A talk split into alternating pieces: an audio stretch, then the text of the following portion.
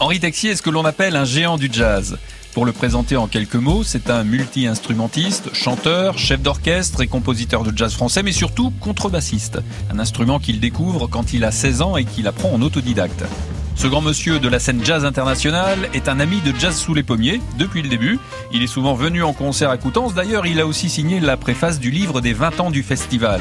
Et en 2021, eh bien, il est toujours fidèle au poste. Je pense avoir été le musicien qui a euh, dû participer au premier concert de musiciens de jazz de réputation internationale il y a une quarantaine d'années. C'était votre première participation à Jazz sous les pommiers? Oui, ça s'appelait pas encore Jazz sous les pommiers, c'était je crois je crois bien que c'était le premier concert de qui, avait été programmé par euh, l'ensemble de l'association euh, à l'époque qui est devenu Jazz sous les pommiers après. Et Jazz sous les pommiers, euh, bon, vous y avez joué plusieurs fois. Est-ce que vous, vous prenez le temps de, de flâner, d'aller d'une salle à l'autre, de voir les concerts Et, euh, est-ce qu'il y a un concert qui vous a marqué particulièrement quand vous êtes venu à Coutances? Alors, il m'arrive d'arriver un petit peu en avance ou de rester. Parfois, il m'est arrivé une ou deux fois de rester euh, quelques jours euh, et d'assister à, à, des concerts. Bien, bien évidemment, quand, quand j'y travaille, quand j'y répète et quand je joue, c'est pas facile d'aller écouter d'autres concerts, c'est pas facile de se promener dans la ville.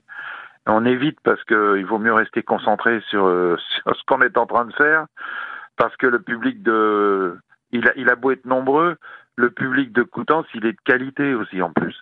C'est-à-dire qu'on n'a pas, il faut, il faut pas lui en promettre. Il, il sait quand les musiciens et les musiques qu'il entend sont authentiques. Mais euh, à part ça, j'ai dû, oui, bien sûr, j'ai écouté un certain nombre de concerts. Il y en a un qui m'a particulièrement marqué il y a quelques années.